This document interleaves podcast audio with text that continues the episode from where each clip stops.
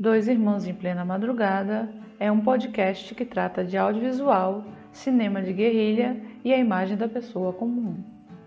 Neste podcast, Maíra e Gil Leal discutem as várias dimensões da produção audiovisual e como ela pode se tornar um instrumento para o empoderamento individual, coletivo e social.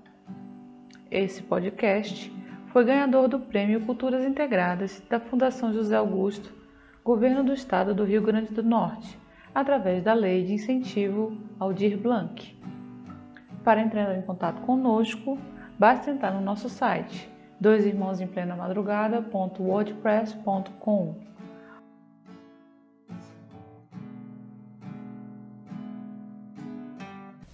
Olá, de novo, aqui nós estamos. Eu sou Maíra Leal. Eu sou Gil Leal, boa noite. Esse é o terceiro episódio do nosso podcast. Dois irmãos em plena madrugada.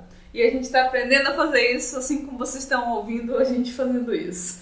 Basicamente, hoje a gente vai falar sobre é, aspectos técnicos da produção de audiovisual, partindo daquela máxima do Glauber Rocha: uma ideia na cabeça e uma câmera na mão. Tem como você fazer um produto audiovisual com uma ideia na cabeça e uma câmera na mão? Tem, tem. Mas assim, é, o, o editor paga um preço, né? No tempo que eu acho que ele falava isso, o, o formato, o mecani os mecanismos da, da, da, produção cinematográfica eram diferentes, né? Ele falava isso no cinema muito mais verdade, gravando com uma Super 8, escolhendo mais ou menos o que ia gravar. Né? Tem aquela câmera meio bêbada, né? Que, quem é que fala sobre... Eu acho que é... Falam a câmera do Orson Welles como sendo uma câmera bêbada. Essa câmera que vai se mexendo. A, a Super 8 ela se posiciona ela na mão como se ela fosse uma arminha um pouco, né? Ela tem aquela coisa aqui embaixo. E eu acho que é isso. Foi, foi o início talvez de uma possível popularização da, da produção, né?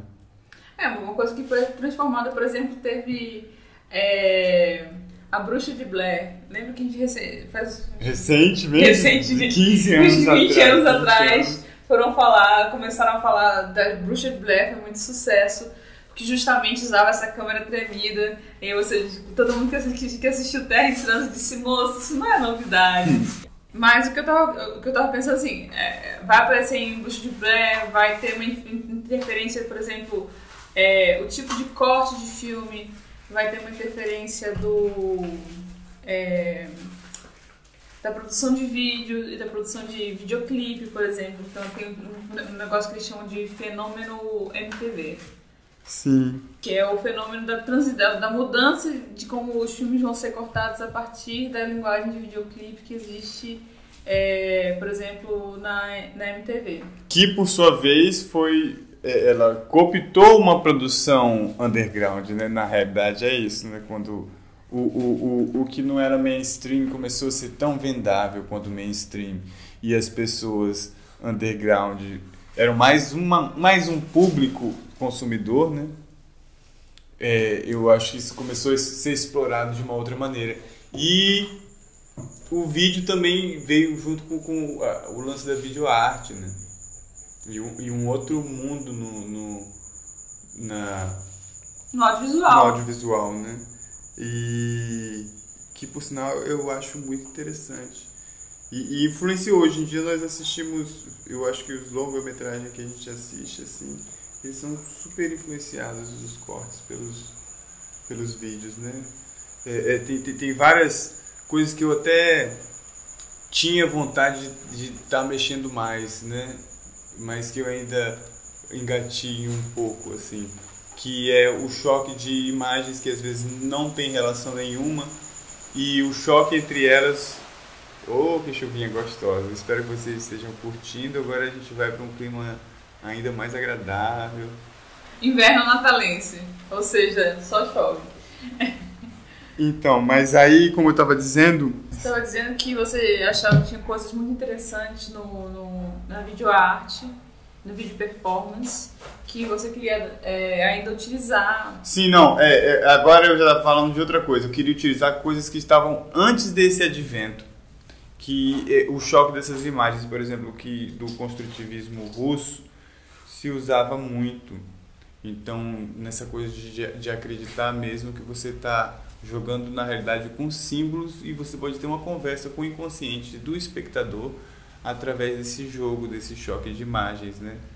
Um, é, não exatamente disso, mas um estudo desse laboratório que eles, eles desenvolveram lá na Rússia é o, o chamado efeito Kuleshov, que ele prova mostrando uma imagem de uma pessoa com a mesma feição e uma imagem depois diferente, duas imagens diferentes, né? Primeiro, por exemplo, eu mostro a minha cara aqui, é, é, poker face, né? Sem cara de nada. E aí eu vou mostrar uma criança morta, eu vou mostrar a minha cara, vai parecer uma cara de dor. Todo mundo vai ter uma impressão. Então, o, o que, que isso significa? E aí eles fazem também outra coisa, mostram uma outra imagem que não tem a ver com isso, nem me lembro o que, que era lá, uma imagem aleatória, você vai ter uma outra percepção do que, que aquele personagem está expressando. Então é, a gente vai perceber que uma, o choque entre uma imagem e outra pode gerar um, um outro, um outro sentido e um, um, outro jogo de linguagem que foi um pouco abandonado. Né? É, a gente tem isso de, de outra maneira, mas não esse jogo de linguagem assim que eu falo até mais puro assim. E aí, é... bom, tendo dito isso, é... uma, uma outra coisa, isso é na parte específica da montagem, né, que é uma parte que eu, eu, eu tenho mais afinidade, né, tenho um pouco mais de experiência né, das áreas de produção cinematográfica é da montagem da edição. Eu tive a oportunidade de estudar montagem e edição. E aí, é, um, eu acho que é no, no, no livro do Augusto de Campos. Pode ser. Que aí ele vai falar, ele, ele traz um texto do Sergei Eisenstein, que é outro grande cineasta é, russo. Que fez um encoraçado ao Potemkin. E é, e tal, e assim, tem várias críticas super interessantes contra ele, mas ele tem um trabalho muito interessante, ele vem do teatro, ele vem do, do trabalho para cenário também, né? Ele tem uma, uma escola muito interessante. E aí ele vai, vai ele descobre na linguagem japonesa dos ideogramas essa questão, né? Porque o cinema é super novo comparado com as outras artes. Né? A gente tem milênios da, da milênios e milênios do desenvolvimento da linguagem escrita, a, a, a, escrita através das imagens, né? Sobretudo ainda mais milênios ainda do que a, as letras alfabéticas, né? E aí ele vai trazer isso, ele chama os candis copulares, né? Como se eles estivessem copulando que significa que quando eu quero designar uma outra coisa, eu posso chocar dois elementos. Pronto, é, é, é um exemplo. Soldado que é kanji que vai designar é, um alto cargo militar, né? um comandante. Aí ele vai ter boca, vai ter espada. Então, boca chocando com espada é, é, é o comandante militar, né? quem manda. Então aí você vai, vai ter isso em vários exemplos, assim. Eu posso ter dado um exemplo meio esdrúxulo, mas é basicamente isso. Significa que é, boca mais prato vazio, por exemplo, uma associação livre que eu estou fazendo. Fome, porque eu estou com fome agora, eu fiz essa associação. Né? Se a boca tá lá e o prato está vazio, né? Se você não está mastigando, como é que tá a boca? Sim, não, eu acho, eu acho a, a construção do, do, do, choque entre duas imagens que não parecem, é, vamos dizer, relacionadas, se transformando numa terceira. E o choque em si é bem, é bem, é bem analítico, porque é justamente o choque da relação entre uma coisa e outra que vai, provo vai produzir uma certa intencionalidade na imagem. Né? E aí todas aquelas letras super elaboradas que a gente vê de japonês, com todos aquilo, não é uma abstração, é longe de ser uma abstração, uma linguagem super técnica de, de conjunção de diferentes elementos simbólicos. Né? De, é, a, a bolinha do sol com o, o, o, a montanha, aí debaixo da montanha o sol, aí você vai ter um significado, o calor, como é que é calor. Eu acho só que, por exemplo, você tem, você estava falando disso porque o Eisenstein justamente vai usar essa linguagem. É, ele, ele dá o exemplo lá dele que é simples, que são o, o choque entre do, duas imagens vai gerar uma terceira imagem. E aí o, o choque dessas duas imagens ele é cultural, né? A gente vai ter um repertório cultural e aí quando essas duas imagens se encontram, você tem a união delas, aquele kanji mais elaborado, né? Aquele símbolo japonês desenhado, né? Um, um, dos exemplos que eu consigo pensar aqui é o ideograma de Ki, que é energia em japonês, e aí você vai ver o vapor, que ele representa um pouco a energia, e meio que um corpo suspenso. Essa é uma das mil interpretações, mas como é que você ia. É, é, é, nessas imagens, você ia falar de algo abstrato, algo invisível, né? Então, através do choque dessas imagens, você poderia gerar um sentido e trazer um, um, a construção de um cinema superpotente. E aí o Eisenstein ele vai se aprofunda nisso e ele faz uma, uma aventura assim. E aí depois ele é criticado por outros russos e tal, porque ele chega, pega uma cadeira e vai mostrando essa cadeira, ele para que que ele levou no nível de, de santidade a porra de uma cadeira, né? Ele, é um nível de abstração, mas é, o... já chega é, é, um nível assim tão alto, né? Que eles, os caras já criticando porque ele precisava voltar para um cinema de personagem, uma coisa assim, né? Enfim. É, eu acho que você tem uma tem uma coisa que vai ser, vai ser é, interessante nesse aspecto é porque, por exemplo, o modernismo é, o pensamento, por exemplo, do Walter Benjamin é, e o pensamento do, do Simmel também real, é, relacionam a, ao o pensamento moderno, a existência moderna, o cotidiano moderno ao choque. Que você então passa por vários choques, que vamos dizer assim, no início da, início da cultura de consumo, início da, das multidões, da reunião das multidões. E você vai ter justamente as multidões que vão ser responsáveis é, pelo, pela Revolução Russa em 1917, por exemplo, e as mesmas multidões, o mesmo tipo de, de personagem, que é um personagem do, do Walter Benjamin, que ele, que ele é sobre o qual ele vai desenvolver um pensamento, que é o personagem, que é a multidão, vai ser o público do cinema, a multidão vai ser a multidão, vai ser o povo, vamos dizer assim, vai ser o coletivo que não existia antes, porque o pensamento individual era, era superior e que aí você vai ter uma, uma que eles vão chamar de inconsciente coletivo. E aí você vai ter, por exemplo, é, a mesma multidão que é que, que só funciona pelo choque, que vai ser a multidão que vai assistir, por exemplo, o, os filmes do, dos irmãos Lumière e que vai achar que o trem está chegando realmente para uhum. atropelá-las.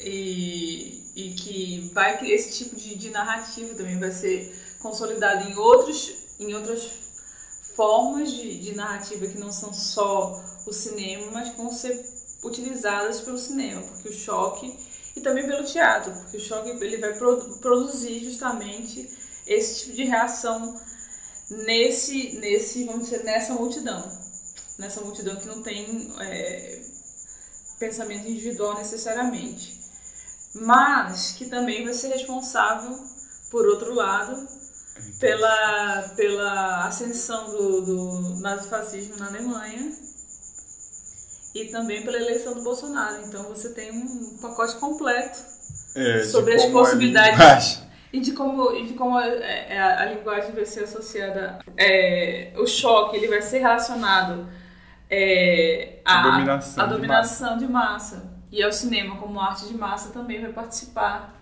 dessa. E é através do choque também. No filme eu trouxe alguns elementos assim da realidade, por exemplo, o símbolo lá da mãozinha em formato de arma e tal. Foram alguns desses elementos que eu trouxe. E aí, é, quando você falou assim, a gente puxando para é, é, esses desafios, falar um pouco sobre esses desafios técnicos de ter feito esse último filme, é, como é que eu ia fazer multidão ou muitas pessoas, né? Que desafio, né? Como é que ia representar uma população de um bairro? Se eu tô dentro do meu ateliê, no meio da pandemia, né? E aí isso só foi possível por causa da montagem, né? A edição. Então na edição você eu podia duplicar várias vezes a mesma imagem, né? A gente filmou tudo na antiga tela do Cineclube e os personagens foram criados com. Filmamos com uma lente só e os personagens foram criados com, com objetos reciclados e, e coisa e tal. E aí eles tinham diferentes tamanhos. Então a gente podia, conforme a gente se aproximava da luz que projetava a sombra, a gente podia aumentar ou diminuir o tamanho deles e inclusive usar nossos próprios corpos, que foi uma das soluções, né? Para usar silhuetas. As silhuetas dos nossos próprios corpos. Então, é, éramos o, a única pessoa que não, que não teve jeito, tinha que ficar em cima da câmera, não deu a silhueta, foi o Erinho, o Erison, que estava fazendo a fotografia e ele fez som também. E aí o Erison, aí a Aya, a Vivian, eu os bonecos. E aí teve um dia que o, a Vivian falou, não, tem uma pessoa aqui, a, a, uma amiga minha, que ela tira umas fotos e tal. Ela, ela tá passando por aqui, te chamar para tirar umas fotos. Eu, ah, ia ser legal. Aí ela veio, a Gabriela. Ah, Gabi. E aí ela tirando as fotos, eu, Gabi, vem cá, ajuda a gente. E aí foi assim que a gente fez essas silhuetas, né? Por, de um maior número de pessoas. De um maior número de pessoas. Porque a gente, eu, eu na edição pude juntar essas, esses pedaços. Eu não, né? A Paula, a Paulinha que foi que editou. Ela editou remotamente, foi tudo é, na distância. Uma amiga é, montadora que mora no Rio. Qual então, o nome dela? Paula Sancier. E aí ela, ela, eu mandei as imagens todas por, por, por, por transferência, né? e, e ela editou tudo lá e a gente ficou no, no bate-bola. Então, é, agora, por exemplo, eu tô com outro desafio que é filmar com a câmera acima da, da, da, da superfície em que eu vou projetar, né? E aí eu tô querendo fazer coisas, por exemplo, é, interferir numa superfície. É, antes que essa imagem chegue até a câmera, eu interferir de alguma forma na superfície para criar texturas, enfim, tentando estudar mais mais coisas assim, mais artesanais, que eu acho que isso traz uma uma uma aura também especial para o cinema, que é essa essa artesania assim, que existe um, um, um tempo da indústria que a gente tem que seguir de certa maneira, porque a gente está tudo mediado com dinheiro, o dinheiro é o que media, né? E o tempo, enfim. Mas que eu queria fazer essa referência mais forte ao, ao que seria artesanal, né? Então eu comecei, a gente comecei a produzir agora um outro filme que vai ser também com base nessa linguagem de sombras, né? de, de sombras projetadas e dessa vez vai ser um, uma flanada assim em cima da cosmogonia iorubá. Eu, eu, vai contar um pouco sobre essa forma de ver o mundo, né? É, e eu acho que tá rodando dentro de 15 dias a gente está filmando esse esse você acabou é, chama Cabaça dos Segredos ele foi foi financiado também com o auxílio daí da, da Lei Aldir Blanc pela Fundação José Augusto. E aí, aí já é a sequência, o segundo filme de sombras que a gente vai estar tá fazendo durante a pandemia. Tá. Isso eu acho muito interessante que você vai acabar encaminhando dois projetos de sombra, um depois do outro, mas com narrativas completamente diferentes. É, né? histórias diferentes, mas a linguagem, o dispositivo vai ser o mesmo. Isso vai ser muito interessante.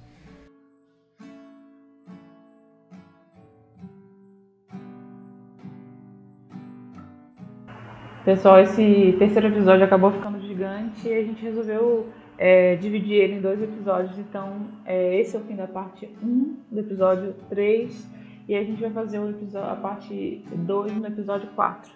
É, se vocês quiserem qualquer informação, falar com a gente, é só seguir a página da gente no Instagram, arroba a Fábrica de Inventos e arroba é, Dois Irmãos de Plena Madrugada.